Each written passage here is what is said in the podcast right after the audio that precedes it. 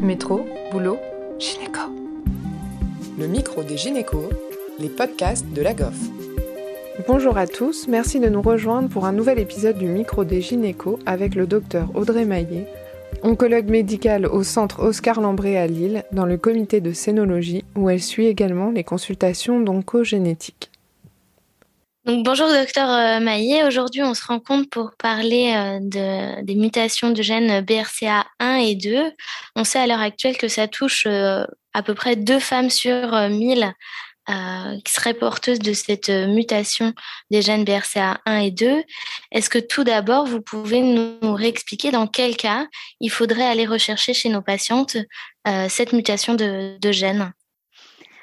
Oui, donc effectivement, euh, il peut y avoir euh, euh, certains critères qui amènent à rechercher des anomalies génétiques à la recherche donc d'une prédisposition héréditaire au, au, cancer du sein. et donc, il peut y avoir des critères qui sont tout d'abord des critères familiaux en termes de nombre euh, de cas de cancer du sein. Euh, on parle par exemple euh, de trois cas de cancer du sein dans une même branche familiale, hein, donc soit du côté du papa, soit du côté de la maman, pour autant que ces trois cas soient ce qu'on appelle apparentés au premier degré ou au deuxième degré par un homme. C'est-à-dire, par exemple, une grand-mère, une mère et la fille, ou trois sœurs, ou euh, une fille, sa tante paternelle, sa grand-mère paternelle. Donc quand on a à partir de trois cas dans une même branche familiale, on peut euh, évoquer une éventuelle prédisposition héréditaire et orienter euh, la patiente en consultation d'oncogénétique. On va également euh, pouvoir le faire si parmi ces cas, il n'y a que deux cas, mais un avant 40 ans ou un cancer du sein bilatéral on pourra également euh, orienter la patiente. Il en sera de même s'il y a une association, un cancer du sein, un euh, cancer de l'ovaire euh, dans une même branche parentale chez des apparentés au premier degré ou au deuxième degré par un homme. Ensuite, il y a des critères personnels, c'est-à-dire le fait d'avoir eu un cancer du sein euh, de manière précoce, on estime précoce euh, avant 35 ans, ou lorsqu'il s'agit euh, d'un cancer du sein triple négatif avant 50 ans, ou lorsqu'il s'agit d'un cancer du sein chez l'homme.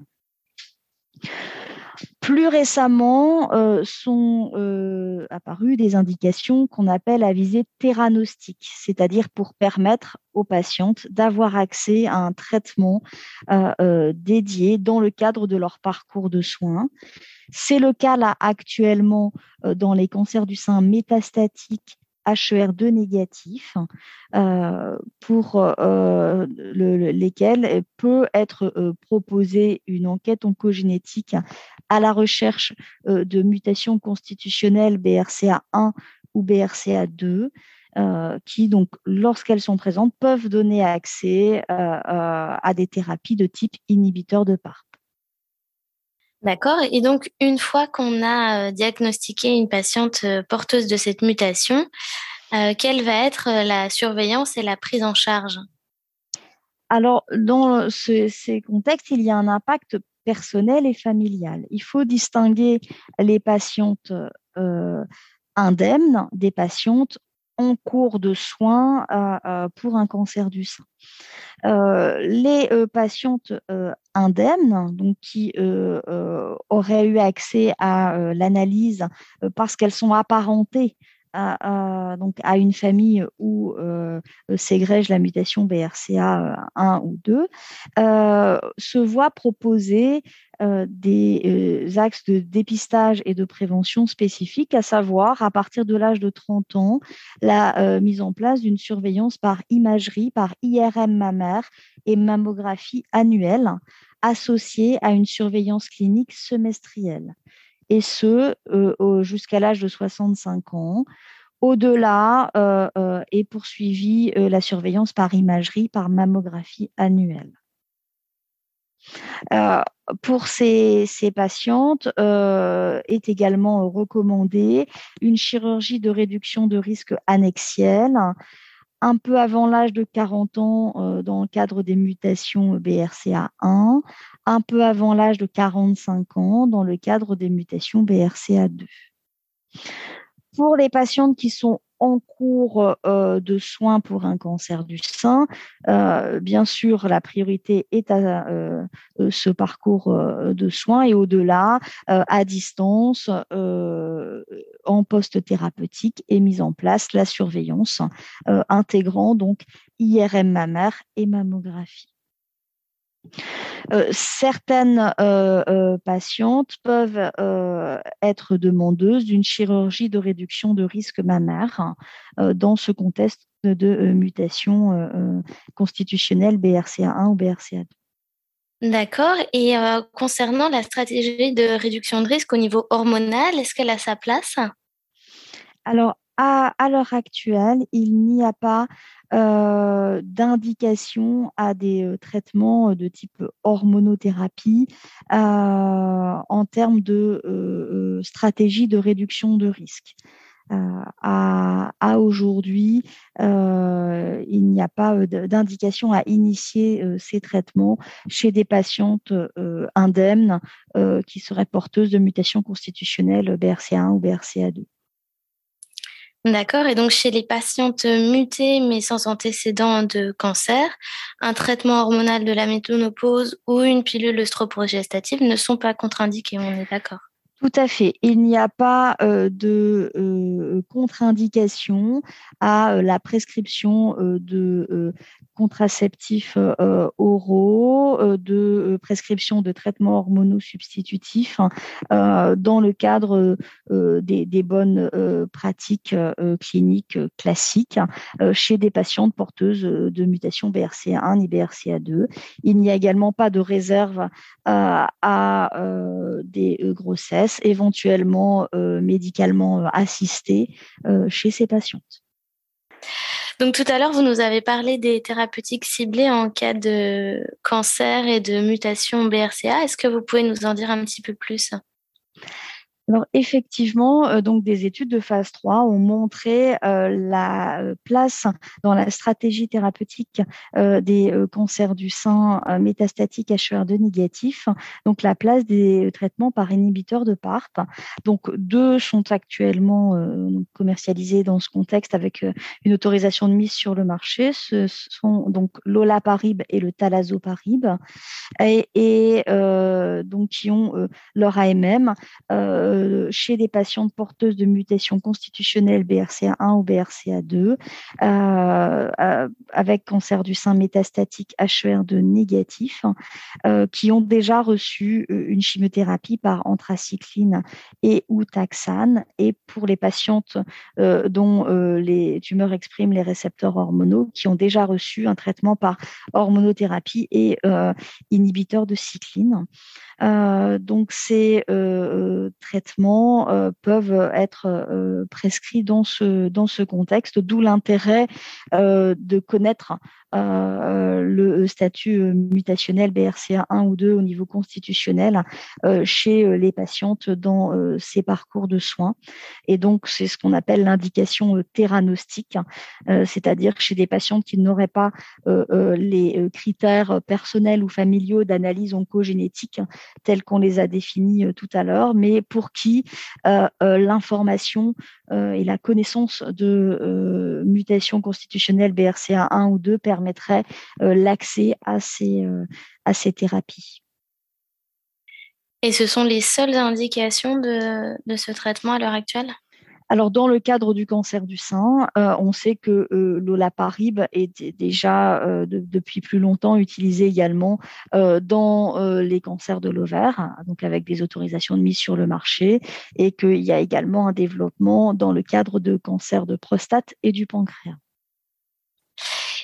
Et est-ce qu'il y aura une perspective euh, de traitement au stade précoce aussi? Alors effectivement, euh, l'étude Olympia qui euh, évalue l'olaparib euh, donc dans les cancers du sein HER2 négatif au stade précoce a été présentée il y a quelques mois.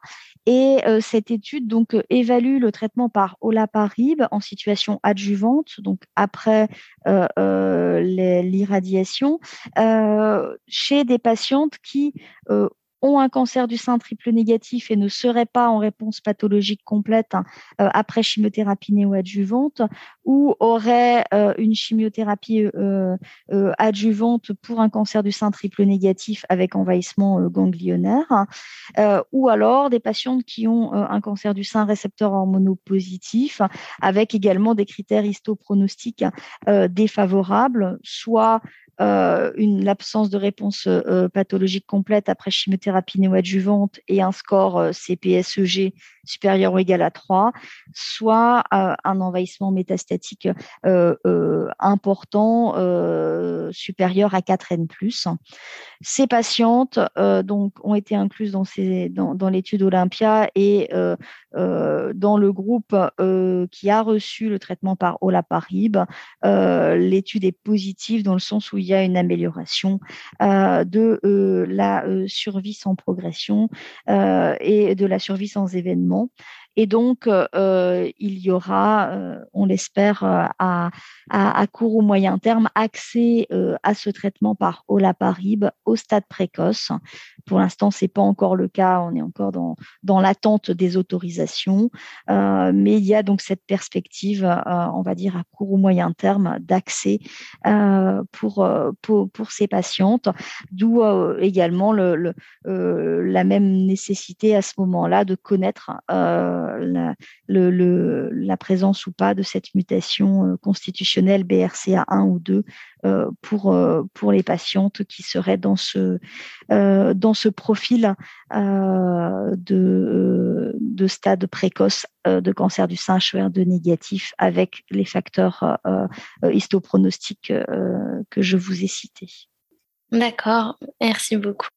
Le message avant tout est de ne surtout pas hésiter à, adresser euh, les, patientes euh, en consultation si euh, on, pense qu'il peut y avoir une indication à une enquête oncogénétique ou tout simplement si on veut avoir une, une précision sur les modalités de, de, surveillance mammaire de ces patientes. Dans tous les cas, même si l'analyse oncogénétique n'est pas réalisée, il y aura au moins une évaluation euh, du contexte personnel et familial euh, et euh, des recommandations de surveillance qui seront émises. Et pour toutes les patientes effectivement en cours de parcours de soins pour un cancer du sein métastatique HER2 négatif, c'est vraiment une information qui peut être très importante pour la stratégie thérapeutique. Donc également ne pas hésiter à adresser ces patientes pour que, que l'information soit connue et utilisée. Merci au docteur Maillet et à Léa Descourvillères pour cet entretien. Merci à tous de nous avoir écoutés aujourd'hui. Rendez-vous la semaine prochaine pour un nouvel épisode. Vous retrouverez toutes les ressources et références de ce podcast dans la description et surtout, n'hésitez pas à vous abonner à la chaîne, à lui accorder 5 étoiles, voire même à en parler autour de vous. Métro, boulot, gynéco.